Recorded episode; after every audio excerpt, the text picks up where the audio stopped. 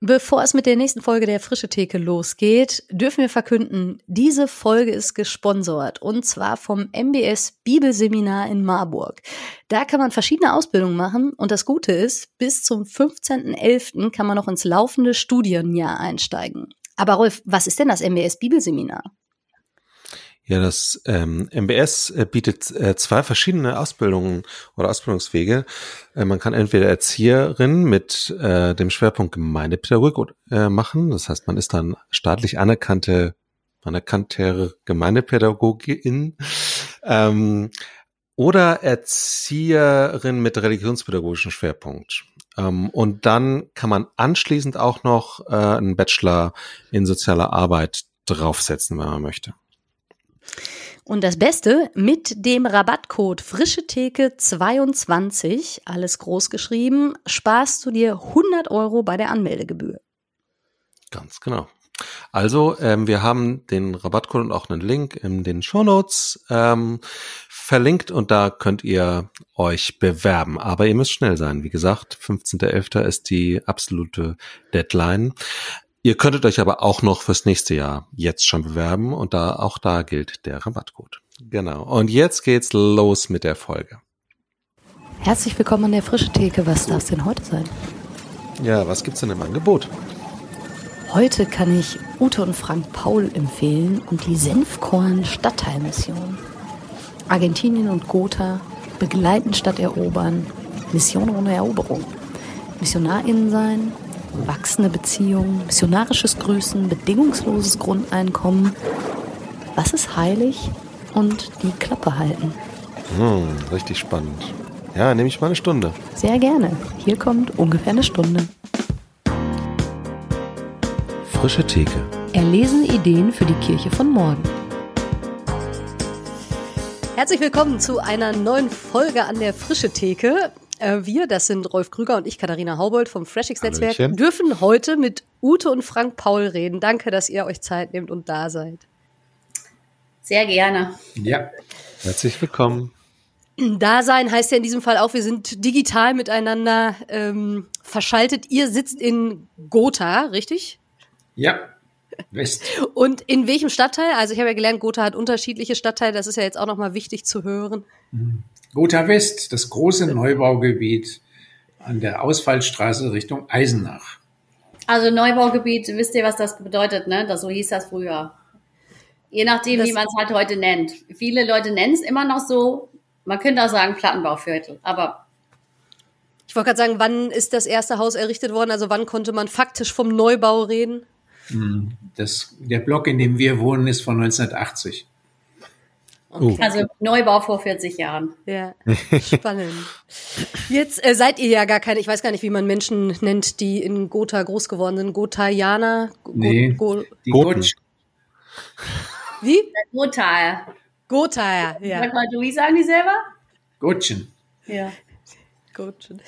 Äh, sondern ich weiß gar nicht, wo ihr ursprünglich herkommt, aber ihr seid äh, verbunden mit der OJC, ihr wart lange in Argentinien, nehmt uns mhm. doch vielleicht mal ein bisschen mit auf eure Lebensreise. Ähm, vielleicht damit wir so grob die Stationen sozusagen im, im, Kopf haben und die Menschen, die euch nicht kennen, euch ein bisschen kennenlernen können. Ja, okay, ein Schnelldurchlauf. Wir kommen aus Gießen, aus der Nähe von Gießen in Hessen, kennen uns schon aus der Schule. Wir hatten schon als Teenager so die Spur, wir wollen mal im Ausland arbeiten oder irgendwie Gutes tun, so ein bisschen größenwahnsinnige Teenager. Und dann haben wir ähm, schon im Studium uns auch ausgestreckt und sind dann, das wäre jetzt zu lang zu erzählen, über eigentlich über die Vorbereitung für eine für ein erstes Jahr in Argentinien in der OJC-Gemeinschaft im Odenwald gelandet und waren eigentlich nur für ein Jahr bei einem sehr renommierten Theologen und Pastor in Argentinien eingeladen. Und aus dem einen Jahr wurden dann 18 Jahre ähm, ausgesendet auch und unterstützt durch unsere Gemeinschaft im Odenwald. Und dann sind wir, da waren wir in zwei verschiedenen Stationen. Und 2008 sind wir nach Deutschland zurückgekommen auf Bitte unserer Gemeinschaft, um wieder hier uns einzubringen, auch vielleicht mit dem, was wir dann so im Gepäck hatten an Erfahrungen. Und dann haben wir 13 Jahre in Reichelsheim mitgewirkt. Ich bin Erlebnispädagogin, da habe ich mitgemacht und Frank hat sich da bei den internationalen Partnerschaften eingesetzt, unserer Gemeinschaft. Und seit 2021 sind wir dann einem Ruf nach Gotha gefolgt und hier sind wir jetzt. Mhm. Ihr habt gerade so ein paar äh, Abkürzungen reingeworfen, OJC und Reichelsheim. Ähm, das ist jetzt ja, eine Abkürzung, aber, ist, glaube ich, keine Abkürzung. Aber äh, irgendeine Chiffre für irgendwas, was äh, unter der ihr euch wahrscheinlich was vorstellt und die meisten mhm. anderen vielleicht nicht. Könnt ihr das kurz noch erläutern? OJC steht für eine Familienkommunität, so wie die in Gnadental oder in Triefenstein oder in Siloa, hier in unserer Ecke herum. Ähm, der Name bedeutet und steht für Offensive junger Christen. Und wie man sieht, wir sind nicht mehr so ganz jung. Äh, jung gebliebener könnte man ja auch sagen. Uns gefällt auch manchmal zu sagen, die Offensive der Jünger Christi. Äh, lange Rede, kurzer Sinn, ein Name, der 68 entstanden ist, als die Studenten auf der Straße waren und jemand die Idee hatte, nicht mit langen Fingern auf die zu zeigen und sich bürgerlich zurückzuhalten, sondern das Gespräch und die Diskussion zu suchen. Deswegen nicht aggressiv, nicht passiv, sondern offensiv äh, ins Gespräch gehen. Das war das Anliegen, was im Namen dann auch sich widerspiegelt. Und Reichelsheim ist ein kleines Dorf im Odenwald, also in Südhessen, wo die OJC ähm, in den 80er Jahren deshalb hinkam, weil sie ein Tagungs- und Begegnungszentrum suchte und dort eine Burg erwerben konnte, die das dann wurde. Und so wurde der Standort dann eben Reichelsheim im Odenwald. Danke. Vielen, vielen Dank. Ähm, würdet ihr euch als Missionare bezeichnen? Warum nicht? Unbedingt. ja. Ja. Naja, weil das Wort Mission ja sehr vielschichtig und schillernd ist, sage ich mal. Und ich glaube mittlerweile tatsächlich auch insofern erklärungsbedürftig ist, mhm. weil Menschen sehr Unterschiedliches damit verbinden. Mhm. Aber ich meine, wenn man 18 Jahre waren es Argentinien, ne? Ja. Ähm, so, und ihr habt da ja äh, gearbeitet ja, als Missionare könnte man wahrscheinlich sagen. Aber erzählt doch vielleicht mal, was ver verbindet ihr mit Mission? Was sind vielleicht auch so eure Lernerfahrungen zu diesem Thema? Und wieso sagt ihr so selbstverständlich, ja, unbedingt, Missionare? Also nicht nur BMW und Mercedes haben eine Mission, sondern Menschen, die Jesus kennen äh, und Jesus kennenlernen, müsste man besser sagen, und äh, mit ihm unterwegs sind, die wollen anderen das nicht vorenthalten, was ähm, das bedeutet und was das bringt und zu was das führt. Das ist jetzt die fromme Erklärung. Und die andere ist die inhaltliche. Natürlich hat äh, Mission eine sehr hm, traurige Geschichte in ganz vielerlei Hinsicht und über lange, lange Zeiträume, auch in Lateinamerika, da wo wir waren. Deswegen wird dort durchaus auch das Wort wie hier interkultureller Mitarbeiter benutzt. Ähm, oder in unserem Falle mit den indigenen Kirchen dort im Norden, die voll, vollständig selbstständig sind, die benutzen das Wort Missionar für ihre eigenen Leute, die ähm, Pastoren beziehungsweise ähm, Reisepastoren, Wanderprediger, Wanderprediger genau sind. Da kämen, die kämen nicht auf die Idee, uns Missionar, Missionare zu nennen. Äh, die nennen uns Fraternales, Obreros Fraternales, sowas wie geschwisterliche Mitarbeiter würden wir auf Deutsch sagen. Also das fällt mir dazu ein. Ja, und, und ähm, wir sind, wir, wir verstehen uns auch wenn, dann überhaupt nicht, weil wir im Ausland waren als Missionare, sondern irgendwie, weil, also egal wo wir sind, möchten wir gerne mit unserem Leben einladen, dass andere den größten Schatz, den wir kennen, auch kennenlernen. Also das ist nicht, ob man jetzt im Ausland da ist oder irgendwo, sondern wir, das ist irgendwie so eine Art Selbstverständnis, so, sowas, für was wir da sind. Auch fast egal, in was wir arbeiten. Das ist irgendwie das, das ist das, was wir wünschen, uns wünschen, dass es aus den Poren kommt. Also, dass nicht wir aus den Poren kommen, sondern hoffentlich irgendwie Jesus aus den Poren kommt. Sowas vielleicht. Mhm. Nehmt uns doch vielleicht, also ihr habt ja jetzt beschrieben, ne, schon seit Teenie-Jahren, sowohl ihr miteinander zusammen, aber äh, ja auch mit dem Glauben unterwegs und mit Gott unterwegs. Was ist denn das für euch, was euch daran so begeistert oder wovon ihr euch wünscht, dass Menschen das kennenlernen? Und ich vermute, also ob jetzt Argentinien, Gotha, Reichelsheim, da trifft man ja auf sehr unterschiedliche Leute. Ähm, mhm. Ist das immer das Gleiche? Wie drückt mhm. sich das aus? Mhm. Ja, ich finde es sehr begeisternd, dass ähm, mit Jesus sich äh, so viele Dinge verbinden, die eigentlich ähm, erträumenswert sind, nämlich zum Beispiel ähm, einen Sinn im Leben haben, nicht alleine zu sein, weder als Person noch äh, im sozialen Zusammenhang, sondern verbunden zu sein, sogar verbündet zu sein, in unserem Falle als Mitglieder einer Lebensgemeinschaft mit anderen. Ähm, das heißt auch gemeinsam Dinge zu machen, machen zu können, die man gar nicht alleine oder nur zu zweit könnte. Äh, und dann im Bezug auf die große weite Welt, eben diese internationale Verbundenheit fasziniert mich immer wieder. Ich komme irgendwo anders hin und Leute identifizieren sich auch als Jesus-Nachfolger oder man spürt es, äh, kann man ja auch ohne Worte und man weiß, man gehört zusammen. Das ist jenseits von Kommunikation, das ist jenseits von kirchlicher Prägung, ähm, sondern ist eben eine, ja, eben eine spirituelle Realität, wie man es vielleicht nennen könnte. Naja, und dazu kommt, und das hat uns auch schon als Teenager begeistert, dass die ganz große Vision von der Gerechtigkeit und von dem, was Jesus uns verspricht, mal zu machen. Hm. Und dass wir dabei mitmachen dürfen, dass sowas, ähm, ähm, dass Frieden und Gerechtigkeit jetzt schon Gestalt annehmen kann, weil wir davon ausgehen, das ist die Welt, die Jesus mal aufrichten wird. Und das finden wir einfach unglaublich großartig. Und auch immer wieder zu sehen, der hat seine Welt damals auch auf den Kopf gestellt. Der hat die Dinge überhaupt nicht so gemacht, wie irgendjemand erwartet hat. Und das erleben wir auch immer wieder hier in unserem Kontext. Ähm, deswegen haben wir keine fertigen Antworten. Aber äh, wir, wir gucken und wir gehen davon aus, dass Jesus an den Verhältnissen und an den Menschen zutiefst Interesse hat und dass er außerdem noch die Kraft hat, was zu wandeln. Daran machen wir mit. Mhm. Das verstehen wir als Mission. Äh, ihr habt ja unter anderem ein Buch geschrieben, was Begleiten statt Erobern heißt und in, ja, in a nutshell irgendwie zusammenfasst, glaube ich, auch, was dieses Verständnis von Mission vielleicht ausdrucken konnte. Und ähm, ich ich hab, also ich bin auf das Buch gestoßen, weil ich ein Zitat daraus äh, irgendwo wahrgenommen habe. Und das hat mich seitdem nicht losgelassen. Ihr schreibt da, wer als Jünger Jesu im Ausland lebt. Und ich dachte, weil ich ja jetzt gerade zumindest nicht im Ausland lebe, vielleicht auch einfach, wer als Jünger Jesu lebt, trägt nicht die Verantwortung dafür, den Willen Gottes für die anderen Christen und Kirchen zu interpretieren. Ähm, es ist Gott selbst, der sich in jeder Kultur verständlich macht und von innen einen angemessenen Erneuerungsprozess anleitet.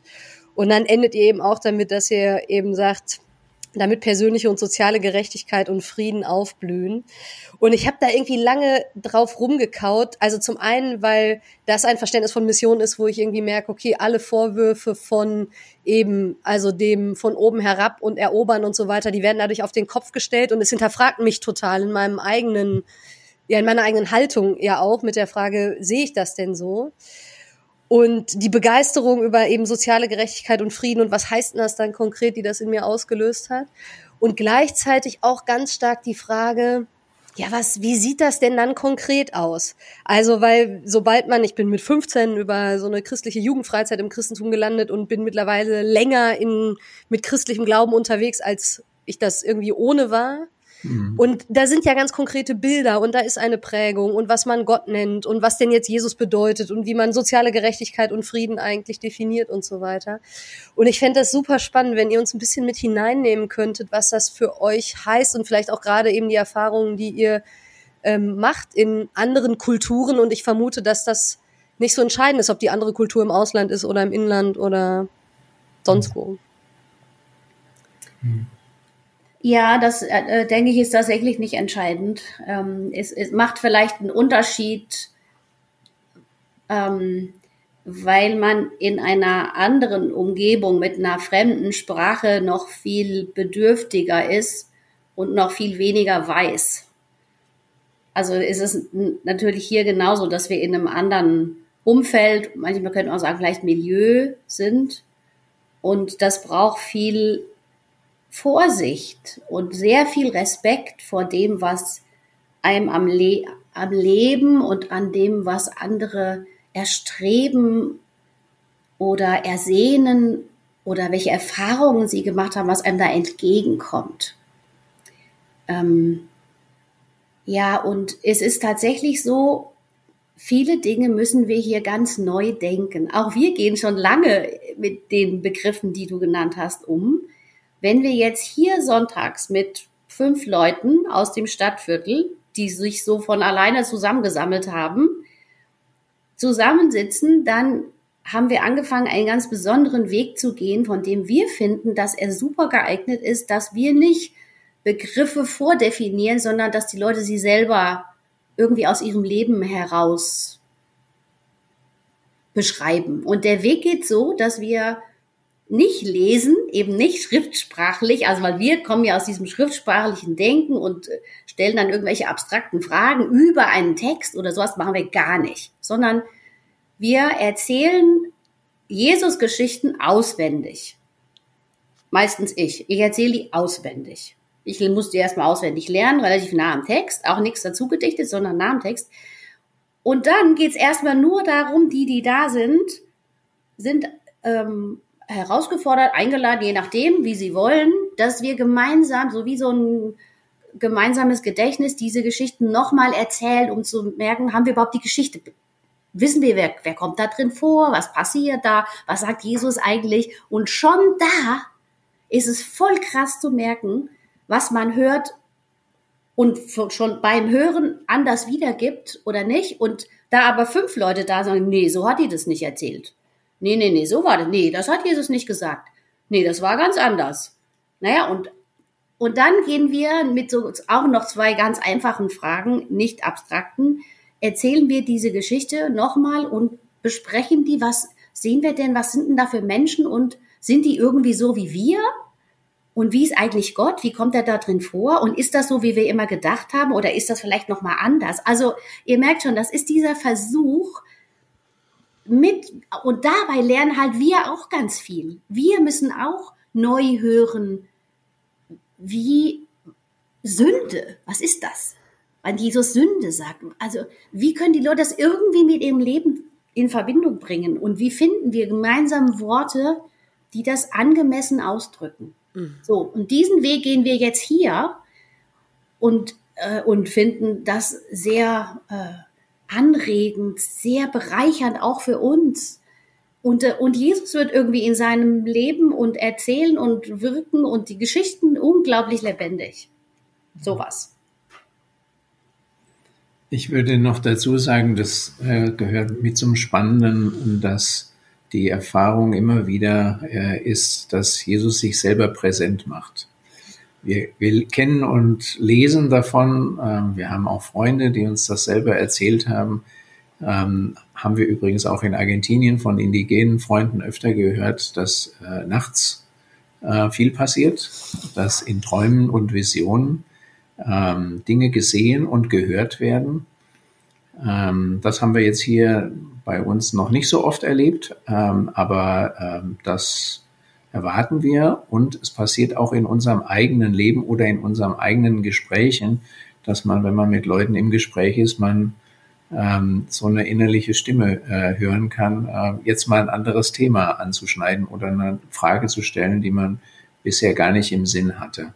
Im Sinne von, könnte man auch sagen, aktiven Zuhören ähm, oder bewussten Zuhören und vielleicht wenig und gar nichts selber sagen, sondern sich auf die anderen einstellen. Und das ähm, macht was. Das schafft natürlich Vertrauen und äh, baut Beziehungen, aus ja. der sich dann wieder was entwickeln kann. Aber nicht, indem wir Inhalte oder gar Themen priorisieren und äh, Veranstaltungen machen. Mhm. Es ist sowieso eigentlich immer alles rund um wachsendes Vertrauen und menschliche Beziehungen damit merken wir, fängt alles an und eigentlich hört auch alles damit auf. Also es, es geht hier, und wir sind ja auch in die Fußstapfen getreten. Wir sind letztes Jahr dazugekommen. Mhm. Sechs Jahre lang vorher war hier schon ein ähm, Ehepaar. Er ist Pfarrer in der evangelischen Kirche in, in, ähm, in der evangelischen Kirche Mitteldeutschland. Michael Weinmann und seine Frau Christiane, die in deren Gefolge sind wir jetzt hier. Und die haben uns das auch vorgemacht. Die haben immer gesagt, Nein, es geht nicht um Veranstaltungen. Wir machen die dann auch irgendwann, aber eigentlich geht es erstmal und sehr lange darum, mit Menschen in Kontakt und in Beziehung zu kommen, und zwar gegenseitig. Also zu schauen, wie, wie gestaltest du dann äh, Freundschaft, manchmal, also Freundschaft ist ja schon ganz, ist ja schon der zehnte Schritt sozusagen, aber wo, wo begegnest du überhaupt Leuten? Sitzt du auf der Parkbank hier bei uns? Ähm, sitzt man bei uns vor unserem, wir haben so einen Laden vor der Tür, grüßt man Leute. Der Michael hat am Anfang gesagt, das fängt schon mit dem sogenannten, er nennt das missionarisches Grüßen, fängt's an. Und tatsächlich ist es wirklich eine witzige Erfahrung, denn wenn man zehnmal Leute frei, freundlich gegrüßt hat und selber registriert, ah, okay, den habe ich schon mal gesehen, dann entsteht Augenkontakt. Und das ist wie so ein allmähliches Aufeinanderzugehen, was einen Anfang nimmt und sich dann in großer Freiheit, weil niemand muss ja, aber viele wollen tatsächlich in Kontakt. Die wollen menschliche Begegnung. Die wollen erzählen, was ihnen passiert. Die wollen keinen schlauen Ratschlag. Und dann muss man auch gucken, wie geht es weiter. Aber es fängt alles irgendwie so mit, ich trete in Kontakt mit Menschen. Und wenn wir dann unseren Jesus ansehen und wenn wir diese Geschichten hören, wie das war, wie das erzählt wird im Neuen Testament, da war, so war Jesus. Der ging irgendwo und dann saß da jemand und dann hat er den angeguckt und mit dem geredet. Oft auch geheilt, das können wir jetzt nicht, aber das war auch so ein, so ein, so ein ähm, in Beziehung treten und daraus hat sich alles entwickelt. Und das ist der Weg, den wir auch versuchen zu gehen. Und das, wenn man das Mission nennt, ja. Wie ist denn das gekommen? Also, Ihr wart lange in Argentinien, ihr wart in Reichelsheim. Jetzt ist ja Gotha weder um die Ecke noch, ich weiß nicht, gab es da Beziehungen? Ähm, ihr seid da in, also ich vermute, ihr seid selber da irgendwie in den Plattenbau gezogen oder so. Ähm, das ist ja, also jetzt so von außen betrachtet, könnte man das ja auch ein bisschen verrückt nennen. ähm, ich weiß nicht, ob ihr sowas, ja, ja. ob ihr sowas gespiegelt bekommt oder dass Leute sagen, ja, aber warum? Also ich meine, ich, die Leute können, wenn sie das jetzt hören, euch ja nicht sehen, euch sprüht ja die Begeisterung ein bisschen auch aus den Augen. Äh, aber was machten die aus und wie ist es gekommen, dass ihr jetzt da seid und sagt, ja, das ist jetzt unser Ort? Mhm. Erinnert mich an Einstein, glaube ich, der das gesagt hat. Wir brauchen mehr verrückte Leute. Guck doch, wo uns die Vernünftigen hingebracht haben. äh, wir, wir sind hier, und das war für Argentinien auch schon so, wir sind eigentlich immer Einladungen gefolgt. Wir selber haben äh, gesucht und gebetet und dann ist irgendwann was passiert, was eine Einladung war. Und hier waren es eben Christiane und Michael Weinmann, die mit der OJC-Kommunität, Familienkommunität schon Jahrzehnte verbunden sind, freundschaftlich, die mit ihren Konfirmanden viele Jahre dahin gepilgert sind, hätte ich fast gesagt, äh, oben auf dem Schloss ähm, mit den Konfis äh, Tage, Tagesprogramme oder mehr gestaltet, mitgestaltet haben. Ähm, und tatsächlich äh, ist das äh, mit dem Türöffner ähm, wirklich nicht unwesentlich. Ich erlebe das heute. Ich gehe hier im Stadtviertel ähm, her herum, oder Leute quatschen mich inzwischen an, weil sie mich irgendwo schon mal gesehen haben. Äh, oder die Kinder rufen mir hinterher.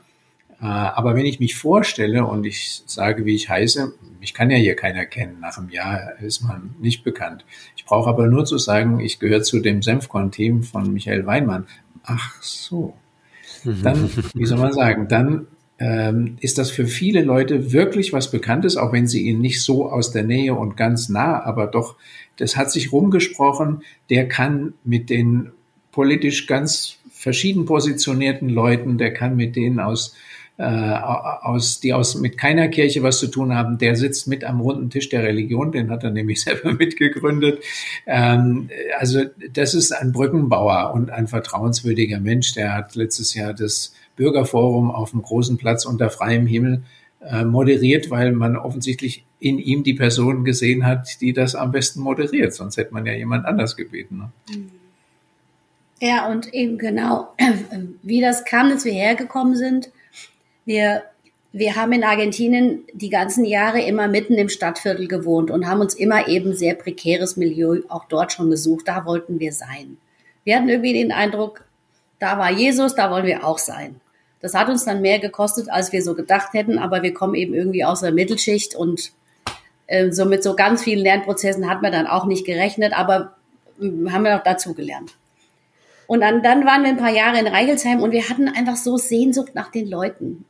wir hatten irgendwie echt das Gefühl, wir wollen wieder dahin, wir wollen wieder mitten unter den Leuten wohnen. Und dann kam diese Einladung. Und, das, und dann dachten wir, ja, das ist gut. Hm.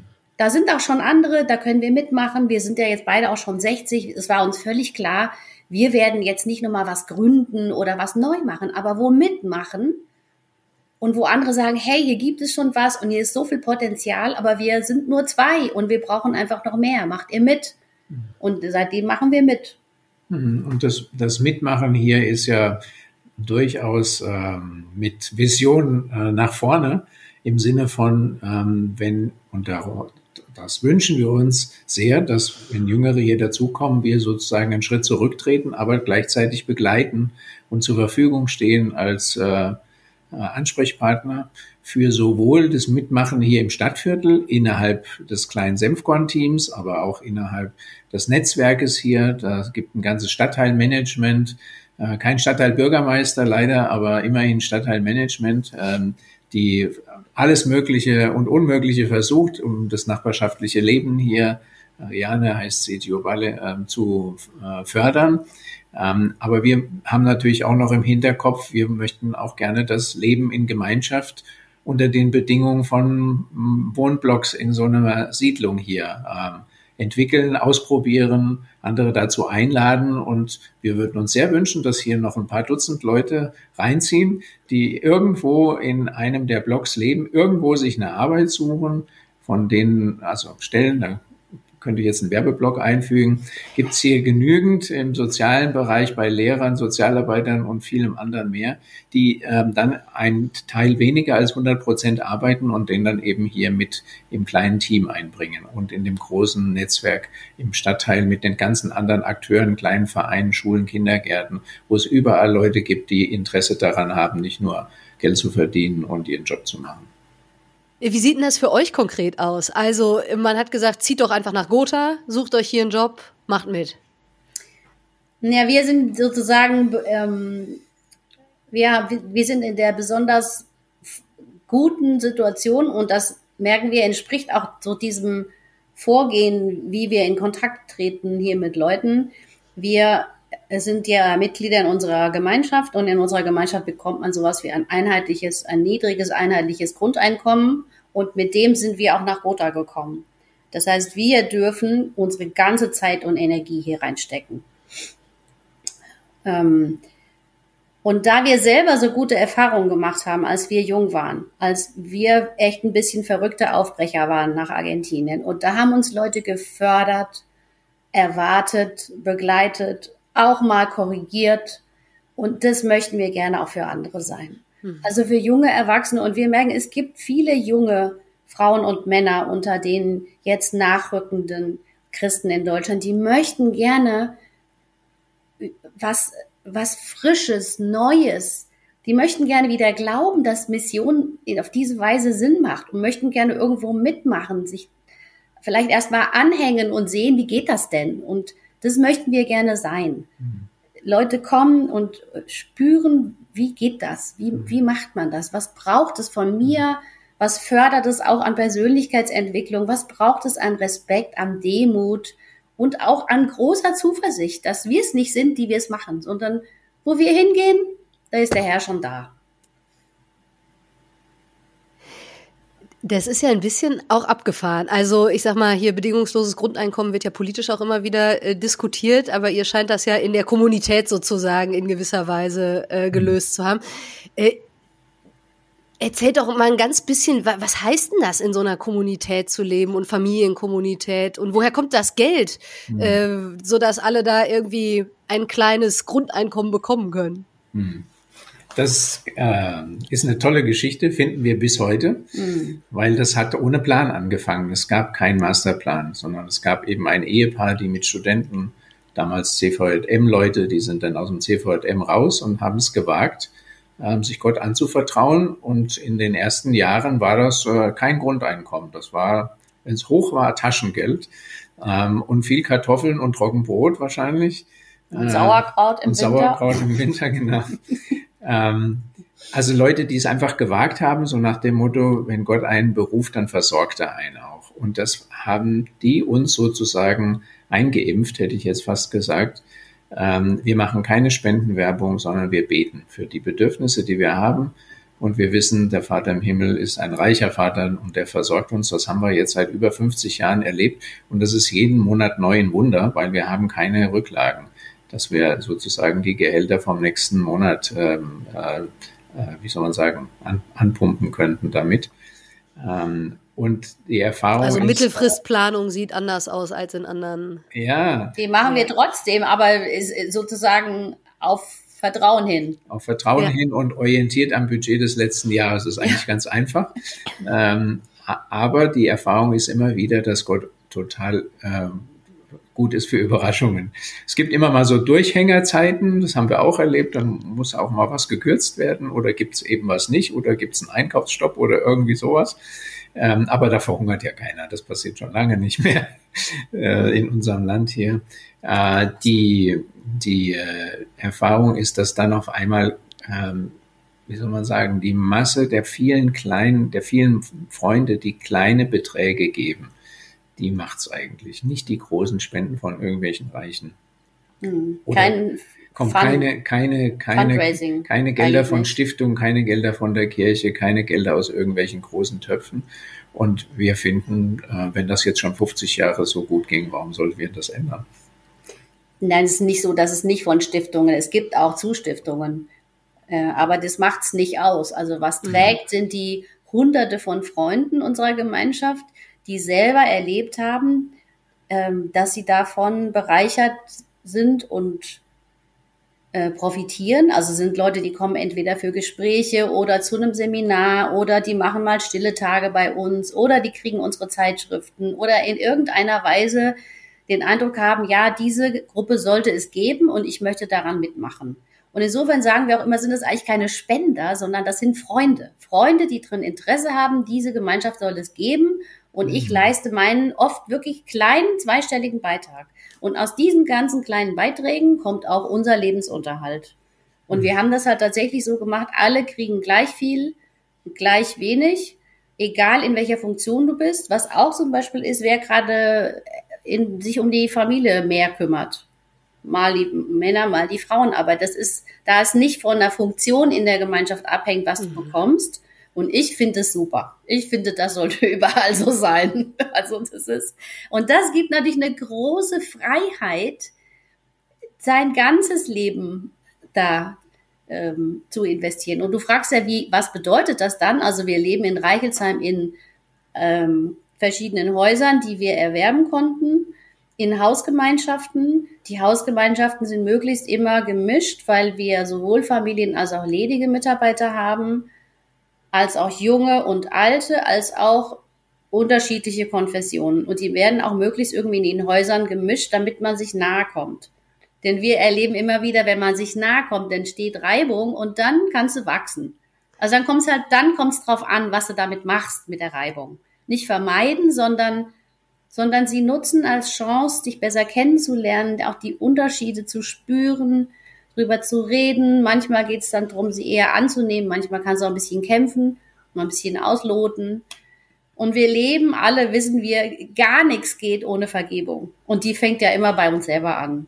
Also sonst ist die Sprengkraft zu groß. Mhm. Und das äh, Genau, und dann, und in, in Reichelsheim ist es eben so, da alle intern in der Gemeinschaft auch dann arbeiten, erleben wir uns beim Tageszeitengebeten, beim Arbeiten, bei gegenseitigen Mittagessen oder Abendessen Einladungen. Du erlebst dich den ganzen Tag, du erlebst dich in Teams und du lebst dich eben, dass die Welt zwischen privat und sowas wie dienstlich ist bewusst fließend. Es ist nicht, dass es keine Privaträume, jeder hat so seinen Raum, aber die Übergänge sind bewusst fließend gestaltet. Sagen wir mal so.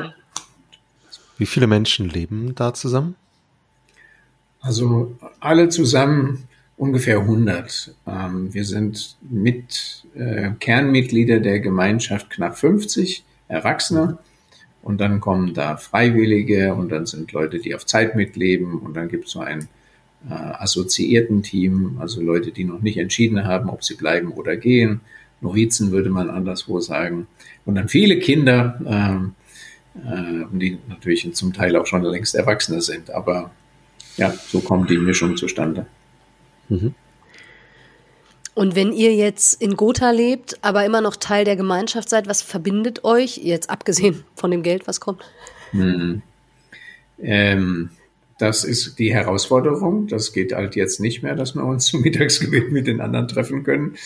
Ähm, wir äh, bekommen regelmäßig Besuch von der Gemeinschaft, entweder von kleinen Teams oder wir nennen das Lebensgruppen oder Einheiten, also Arbeitsteams, ähm, von klein, ein, kleineren Gruppen von Freiwilligen, FSJlern oder wie, wie sie auch immer als im freiwilligen Status sind.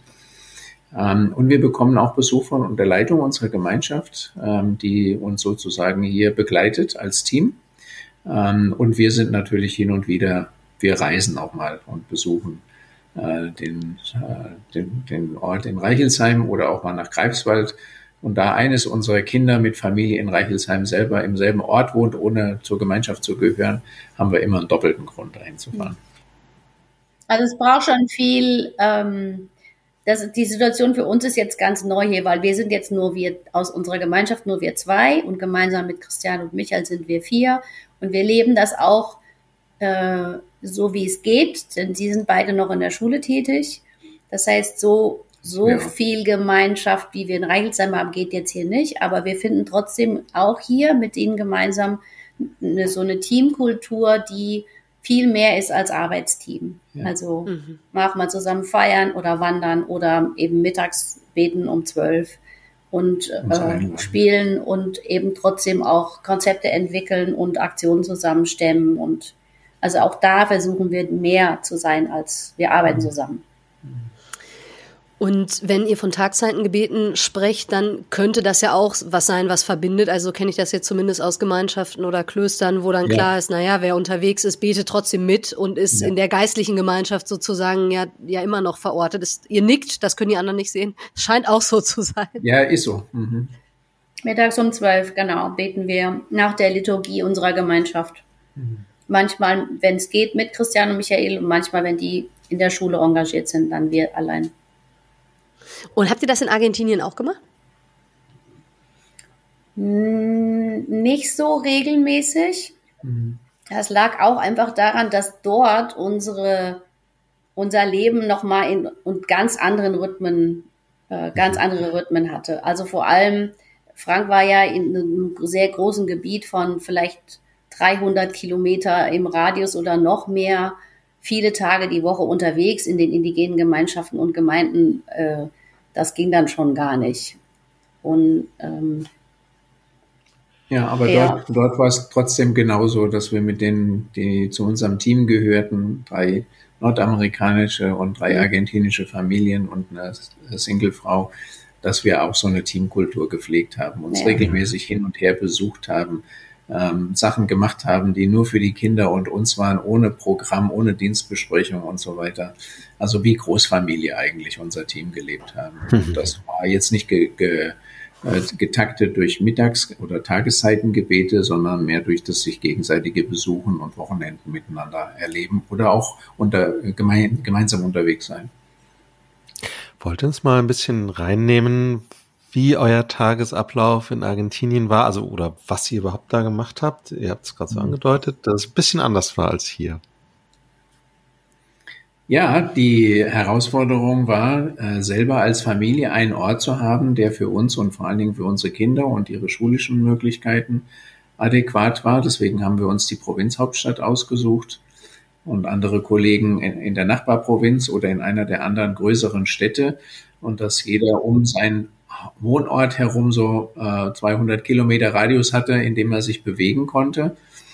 Ähm, und wir haben ähm, in der Anbindung an eine örtliche, wir, Ute und ich, in eine Anbindung an eine örtliche Kirche, Baptistenkirche, in dem Falle war es, ähm, versucht so den, den, den Spagat zu machen zwischen dem, was für uns als Familie wichtig ist uns für, zu dem never-ending äh, ähm, äh, Ding, dass man ständig andere Leute irgendwo im Urwald besuchen konnte oder am Rande der Dörfer in den irgendwie Slums oder Slum-ähnlichen Gebilden, wo die Indianer, wenn sie, weil sie kein eigenes Land haben, dann sich ansammeln und wohnen.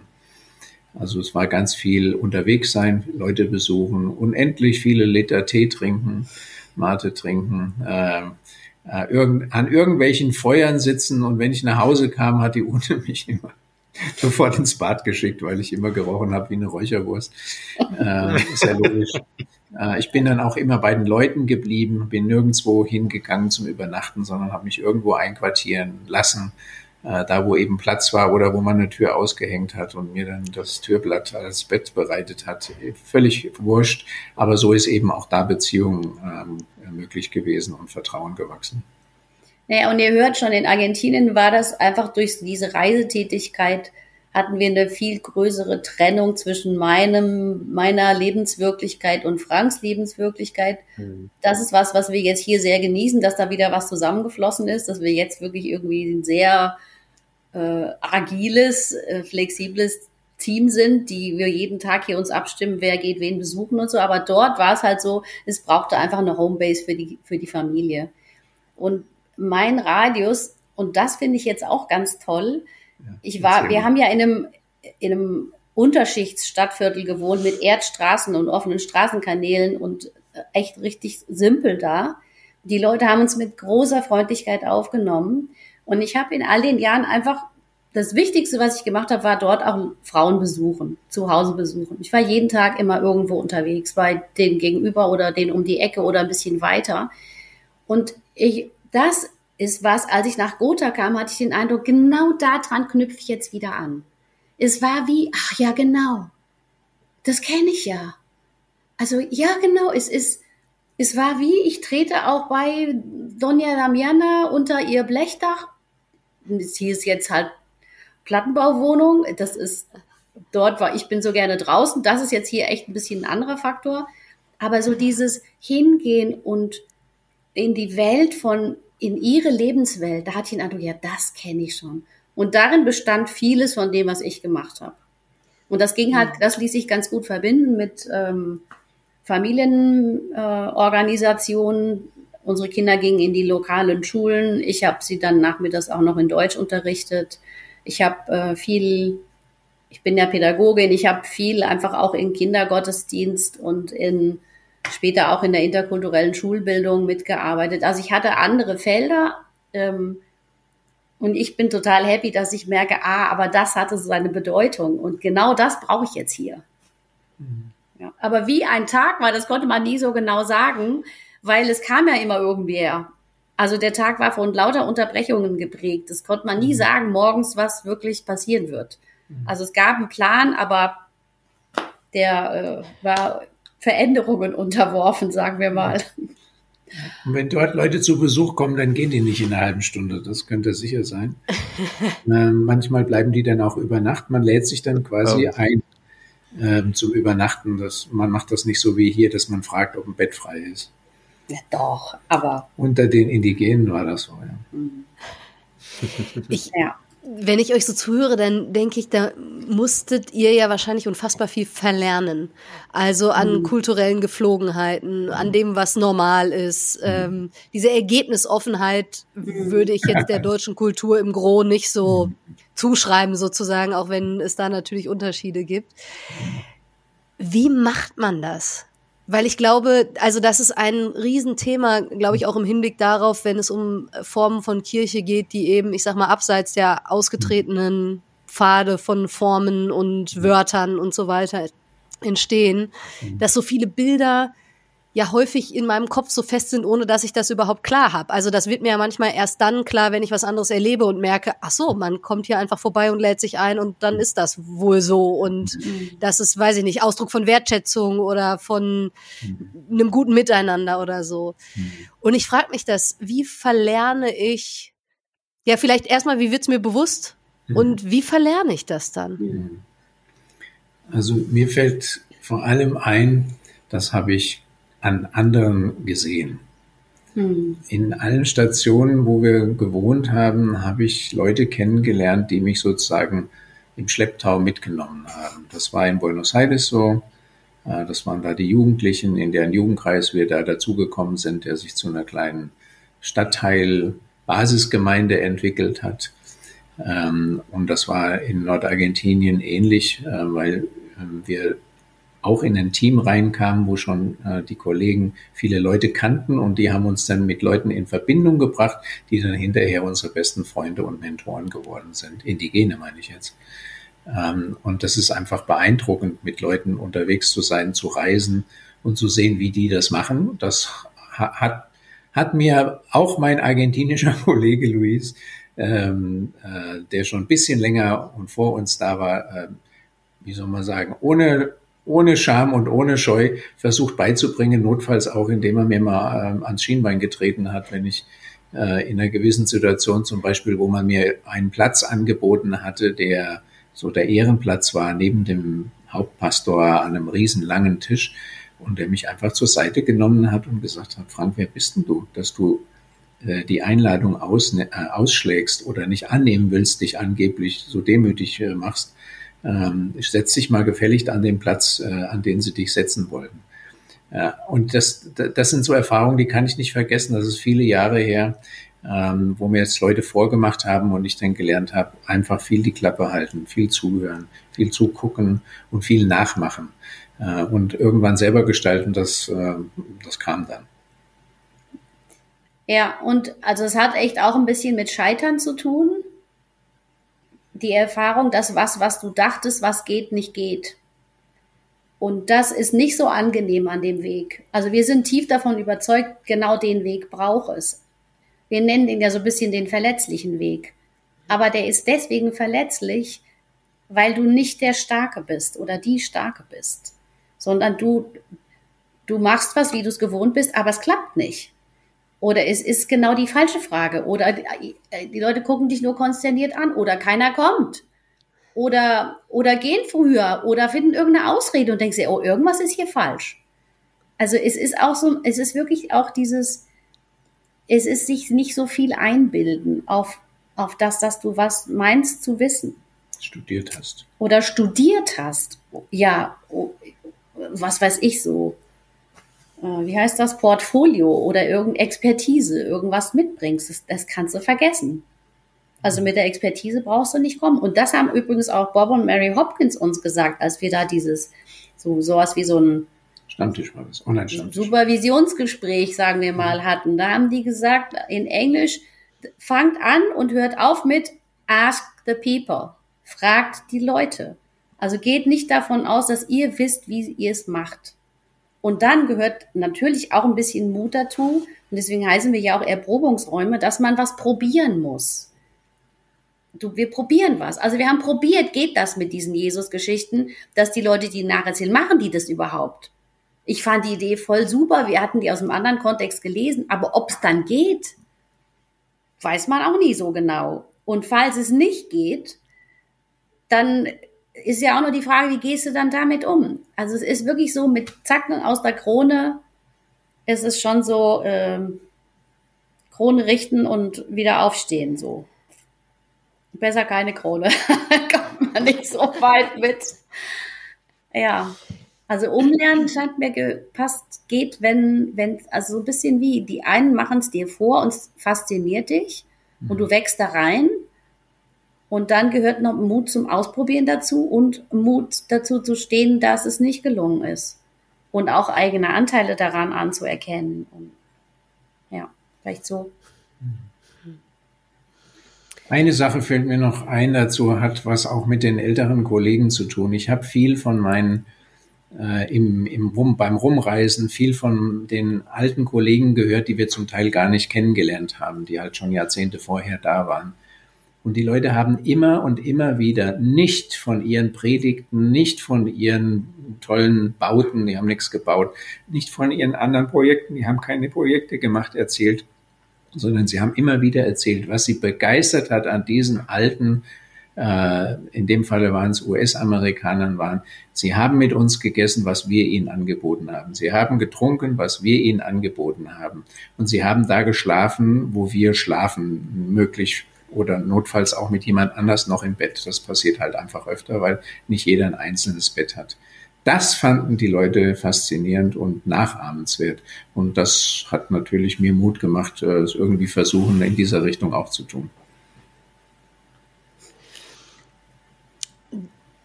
Erlebt ihr das trotzdem auch als, ich sag mal, Spannungsfeld? Also ich habe vorhin auch noch mal nach den Gebeten gefragt, weil Gebete ja, gerade wenn das, äh, ich sag mal, äh, formulierte Gebete einer Gemeinschaft sind, sind ja logischerweise an Sprache und an Formulierung und an Konzepte und so weiter gebunden. Und ihr seid ja aber jetzt sowohl in Argentinien als auch in Gotha in Kontext unterwegs, wo wahrscheinlich das keine Gebete wären, die ihr mit den Menschen mhm. beten würdet. Also stelle ich mir zumindest so vor, weil da irgendwie das eben nicht stimmig ist. Ähm, und wo ich mich eben frage, also bei all dem, was ich ja sofort irgendwie unterschreiben wollte von euch und lernen will und irgendwie was mich begeistert, erlebe ich eben trotzdem immer wieder, also auch als Anfrage, aber auch selber so als innere Spannung von, ja, und logischerweise bringe ich mich natürlich trotzdem mit und meine Erfahrungen mit Gott und das, wovon ich überzeugt bin. Und ich sag mal, der ist der Wille, sich zu stretchen sozusagen und natürlich zu lernen und so weiter und gleichzeitig hat das wahrscheinlich auch Grenzen, die irgendwie auch mit Persönlichkeit und jetzt wahrscheinlich, keine Ahnung, sehr normal sind sozusagen und damit so mhm. zu, zu, tun haben. Ähm, ja, wie geht ihr damit um, dass euch selber ja wahrscheinlich bestimmte Sachen, ich sage jetzt mal im besten Sinne heilig sind, ähm, auch an dem, was euch am Glauben prägt und fasziniert und unter Umständen ja aber feststellt, das ist aber gar nicht das, was für die anderen das ist, was heilig ist. Mhm. Ich finde, ehrlich gesagt, ist das ähm, eigentlich schön, wenn es sozusagen diese verschiedenen Räume gibt. Also den des Mittagsgebetes, der ist tatsächlich äh, der Raum, der uns äh, und die Form, die uns mit den anderen Gefährten der Gemeinschaft verbindet. Da kommt hin und wieder mal jemand dazu, aber nicht so nicht so oft. Ähm, das ist mehr teamintern, genau. Und das andere ist, da haben wir jetzt gerade angefangen, uns Gedanken drüber zu machen, vielleicht mal so was komplett Neues äh, zu überlegen für so eine Art heiligen Raum und Stille und TC-Lieder oder äh, vielleicht auch nur Musik im Hintergrund, wo man sich reinsetzen kann, ähm, in, in der Adventszeit auszuprobieren. Also da sind wir wirklich voll äh, Erprobungsraum aus Überzeugung. Wir, wir müssen das erproben, weil wir da auch noch nicht wissen, wie das äh, sinnvoll ist. Offensichtlich ähm, brauchst eine neue Form, aber wir, wir kennen sie noch nicht. Und wir wissen auch von den anderen, das ist sehr interessant, äh, von den anderen Teams. Es gibt ja ganz nicht nur Erprobungsräume, sondern auch viele Teams in anderen Plattenbausiedlungen, Neubausiedlungen irgendwo in den ähm, östlichen Bundesländern. Ähm, wie die das machen, haben wir bei einigen gesehen, aber auch äh, überall wird ausprobiert. Ja, und ich meine, deine Frage ging ja noch weiter. Ähm, also ich denke, es ist völlig okay, dass wir auch nur Menschen sind, also begrenzt. Und das ist wohl, also dass auch die Leute hier ja damit äh, umgehen können, dass, dass wir eine Prägung haben und die mitbringen. Ich, ich, ich denke mir, es, vielleicht liegt die, liegt das Geheimnis darin, dass ähm, das Heilige, was ich lebe, das, das gehört irgendwie in den Raum zwischen jemand und mir. Also das, das kann ich ja nicht über, übergeben oder sowas. Aber ich muss es ja selber haben, um es zu teilen.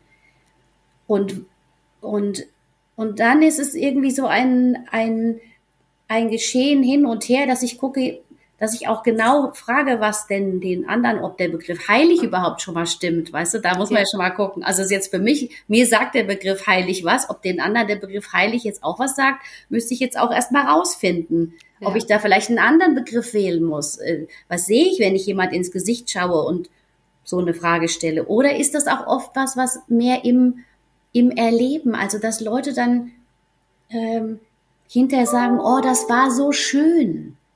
Das würden die vielleicht dann eher sagen. Und wenn ich sie dann frage, was daran schön war, einfach weil ich es gerne wissen möchte, um es wieder so zu machen, mhm. ja, schon das können sie dann gar nicht genau sagen. Ich kann nur spüren, es ist auch in ihnen hat irgendeine Seite klingt da und der gehe ich dann, mit der gehen wir dann mal weiter, mit der Seite, die klingt.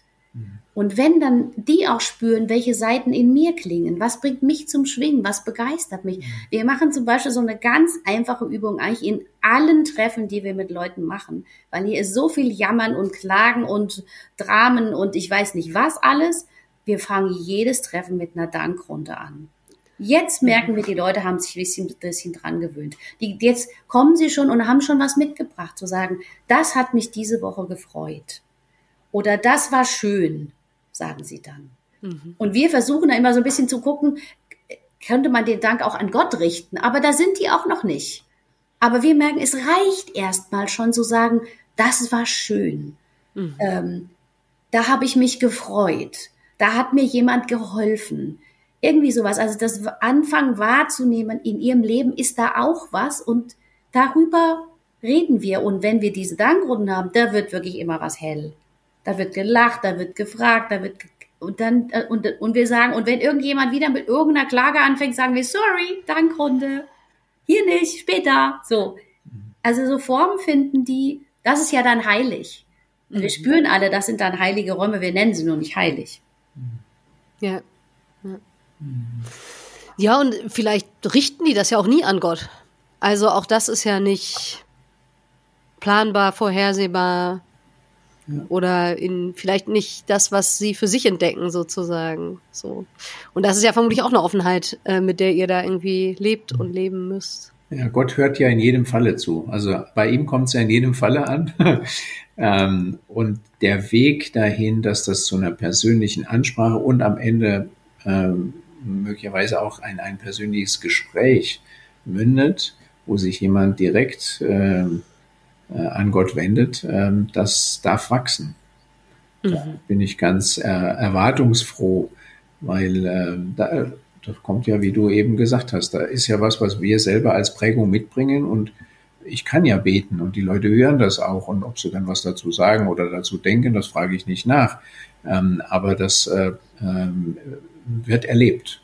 Und mhm. das ähm, ist ein Faktor, der ähm, sie, wie soll man sagen, der für sie ähm, also im schlimmsten Falle abstoßen, im besten Falle anregend ist.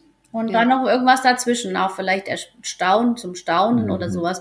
Wir mhm. haben zum Beispiel aber von Hopkins eine ganz einfache Sache auch übernommen. Hopkins sagen Open Eye Prayers. Also nicht die Augen zumachen. Guckt die Leute an. Betet im, wenn wir beten, dann sind das ganz kurze, ganz einfache Gespräche und wir machen nicht mehr die Augen zu. Also auch sowas. Ähm, damit man nicht wie so weg ist von den Leuten, damit man noch sieht, wie geht's ihnen dabei. Mhm. Wie, also sowas. Mhm. Ja. Und das musste ich, da musste ich mich richtig dran gewöhnen, weil ich bin das so gewöhnt gewesen über 40 Jahre, dass ich beim Beten die Augen zumache. Jetzt lasse ich die Augen auf. Und ja. ich merke, oh ja, das ist irgendwie auch. Aber auch, ich habe gerade auch versucht, mich da so reinzufühlen. Also ich mache das hin und wieder, aber auch tatsächlich auch nicht gerne.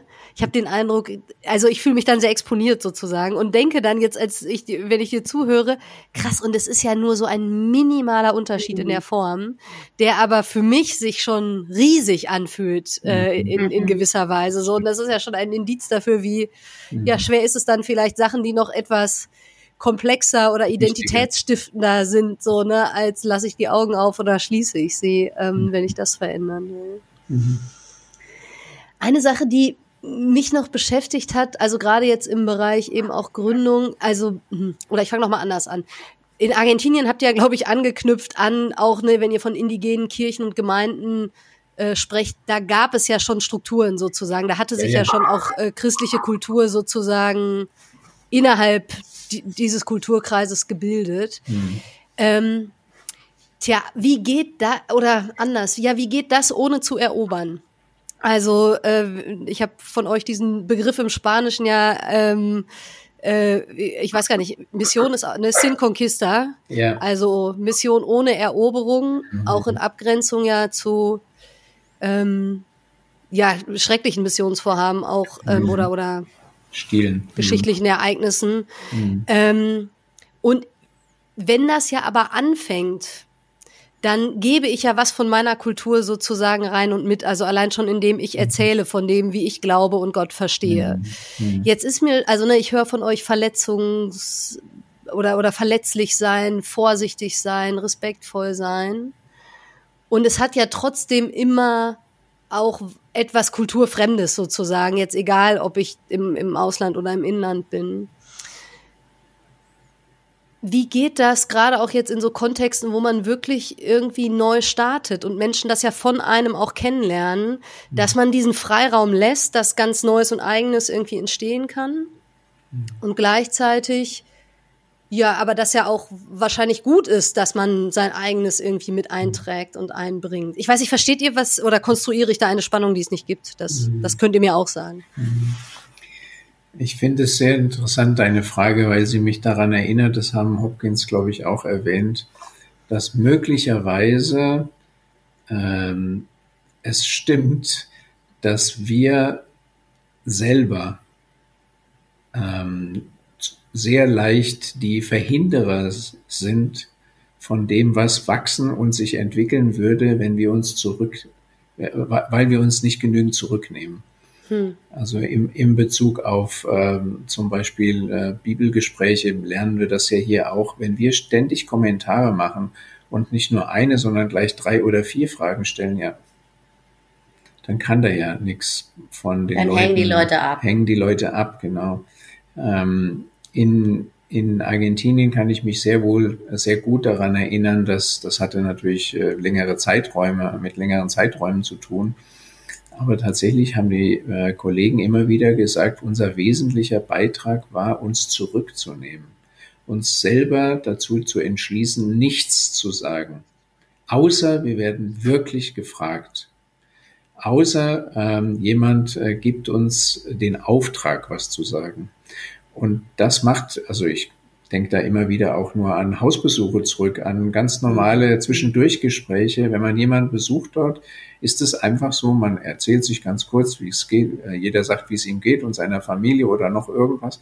Und dann kommt der entscheidende äh, Wendepunkt, wo klar wird, wer bestimmt das Gespräch. Sprich, wer stellt die Fragen.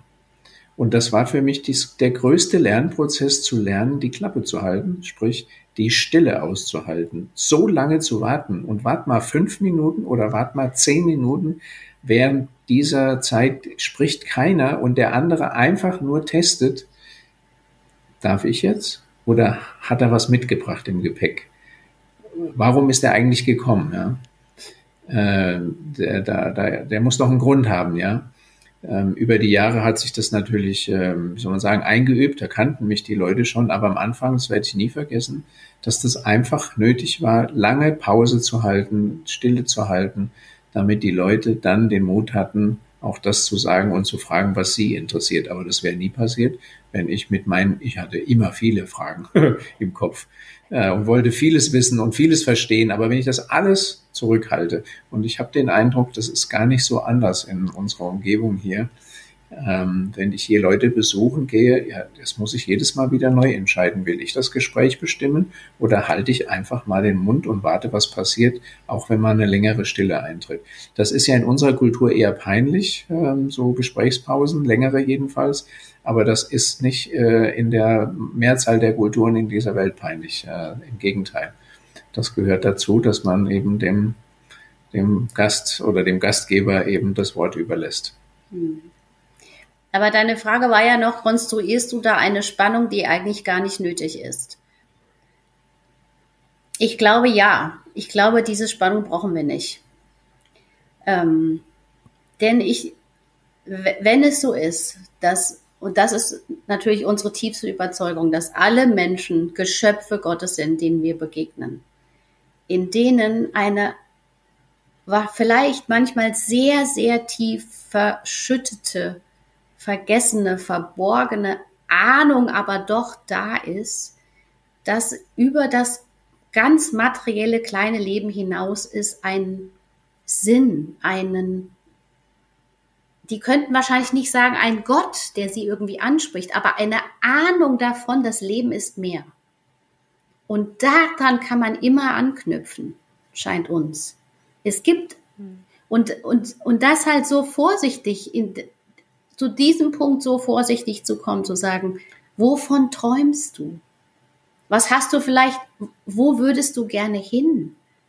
Ähm, was ersehnst du dir für deine Kinder? Aus welchen, was, was gibt dir Kraft im Leben? Und dann kommen die Leute ganz oft immer erstmal zu ihrer Familie, was ja auch schon mal wunderbar ist, wenn sie da landen, aber dann immer horchen. Und dann kann ich was dazu tun, was meine Quelle ist, aus welchen Quellen ich schöpfe. Und die müssen natürlich so sprudelig und lebendig sein, dass ich sie auch teilen kann. Sonst kann ich ja gar nichts sagen. Ich kann da keine Wahrheiten erzählen, sondern ich kann davon dem, was mich selber bewegt und was mich, was mir die Tränen in die Augen treibt, das ist das Beste, wovon ich erzähle. Dass ich mich danach sehne, die Tränen werden irgendwann getrocknet und ich weiß, Gott wird's machen. Und dann werden die natürlich staunen und sagen, wie kannst du das glauben? Ist doch alles so richtig. Ich sage, ja, das stimmt. Deswegen treibt's mir auch die Tränen in die Augen, weil es so lange dauert. Und das war in der Bibel schon immer wieder. Aber es ist irgendwie dieses, es muss in mir selber was brennen oder leuchten oder weinen, dass ich was zum Teilen habe und warten, was kommt denn von den Leuten? Was, was bringt sie zum Weinen? Was bringt sie zum Jubeln? Ähm, was finden sie furchtbar? Was finden sie schön? Und da gibt es so viele Anknüpfungspunkte.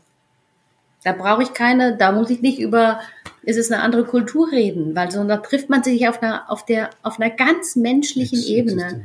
Mhm. Und wie, wie Gott selbst Mensch wird. Mhm. So machen wir es auch. Das heißt, wenn ich das, so wie ich das höre, mit meinem deutschen Kopf, der gerne abstrahiert, einsortiere, dann höre ich, die Frage ist, wo sind Räume, wo wir Existenzielles teilen? Und wo ist die Beziehungsebene dafür da, dass das Vertrauen so, so groß ist, ist dass Ganz das geschieht? Genau. Ja. Und das geht nur mit viel Zeit mhm. und mit irgendeinem Räume, die sich, die entstehen. Mhm. Also es, das geht nicht in einer mhm. kleinen, also da gibt's auch, da sind auch, auch Veranstaltungsformate sind dann dazu geeignet als ein Teil davon, aber das reicht meistens nicht. Hm. Ja, das stimmt. Wenn ich das so höre, dann denke ich, Kirche, wie ich sie oft erlebe, begrenzt Beziehungen auf die Veranstaltung und nicht die mhm. Veranstaltung ist sozusagen ein äh, ein kleiner Teil, wo diese Beziehungen stattfinden, mhm. ähm, weil man eigentlich Leben miteinander teilt, dann in dem mhm. Maße, wie das für die mhm. Menschen so stimmig ist. Aber gerade so dieses, es ist so klar begrenzt sozusagen, wirkt dann vielleicht manchmal so wie, ja, gut, das ist jetzt halt so diese berufliche für manche mhm. oder an kirchliche Veranstaltungen gebundene Beziehung und nicht so sehr dieses, wir teilen wirklich Existenz mhm. und Existenzielles miteinander. Ja. ja. Und dann ist es auch, es braucht auch sowas wie ähm, glaubwürdiges Mitmachen in so einem Stadtviertel. Und das haben wir ja auch von Weinmanns gelernt. Das brachten wir auch schon als Überzeugung mit. Aber wir haben es auch einfach an ihnen gesehen, dass uns das ganze Wohl der Menschen am Herzen liegt. So wie bei Gott, das ganze Wohl. Und wir arbeiten am ganzen Wohl dieses Stadtviertels mit. Wir bringen unseres, wir sind Senfkorn Stadtteilmission, das wissen auch alle. Und wir haben etwas, was wir ins Stadtviertel mitbringen, was die anderen so nicht so ohne weiteres zur Verfügung haben. Aber wir nehmen das, legen das auch als eine Sache dazu. Wir machen bei den Stadtteilfesten, wir, wir organisieren mit, wir backen auch Kuchen, wir, organ, wir, also wir machen mit bei den guten Dingen, die hier im Stadtviertel passieren und sammeln mit den anderen zusammen Müll und, äh, und ähm, was eben hier so organisiert wird oder gehen mhm. mal mit den Leuten vom Vogelschutzbund gucken, wo sind hier Vögel oder eben andere Dinge, weil das ganze Stadtviertel mit seinen Menschen ähm, liegt Gott am Herzen und wir haben nicht nur so einen kleinen geistlichen Sektor, mhm. sondern ja. Die soziale Gerechtigkeit und der ganzheitliche Frieden. Ja. Das ist vielleicht der Bogen so zum Beginn auch ne, unseres ja. Gesprächs.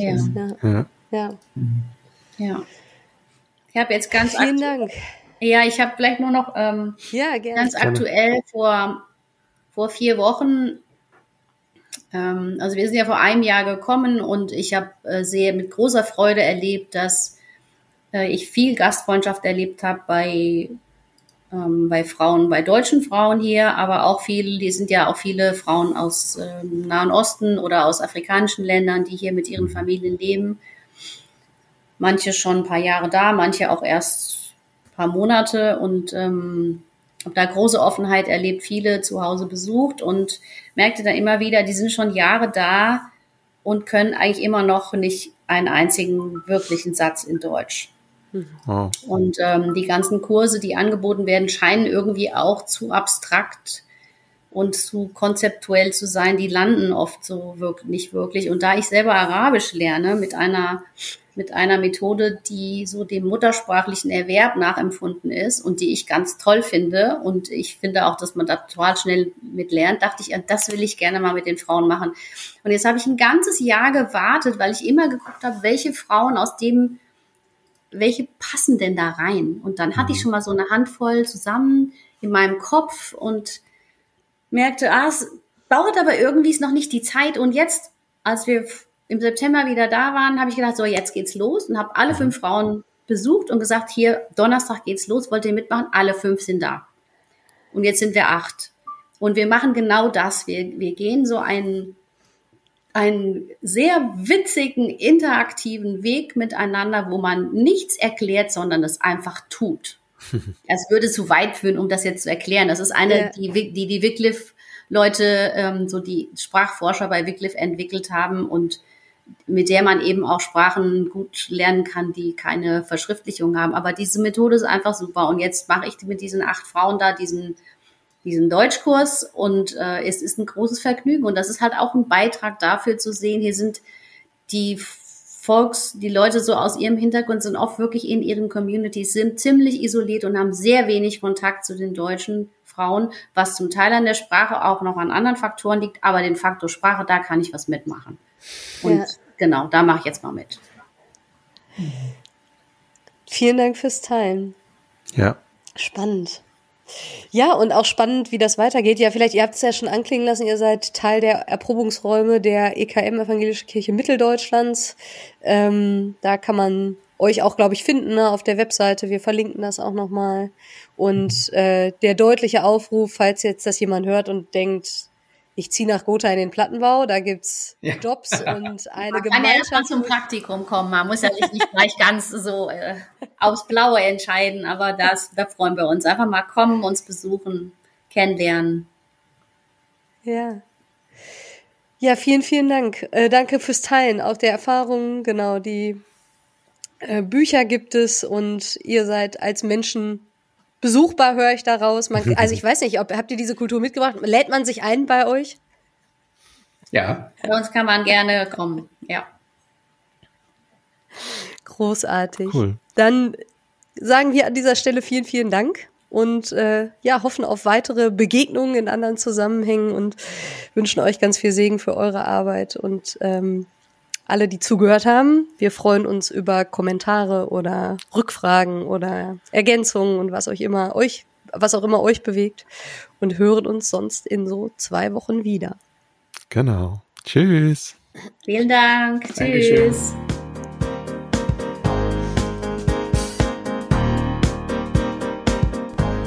Frische Theke. Der Podcast von FreshX.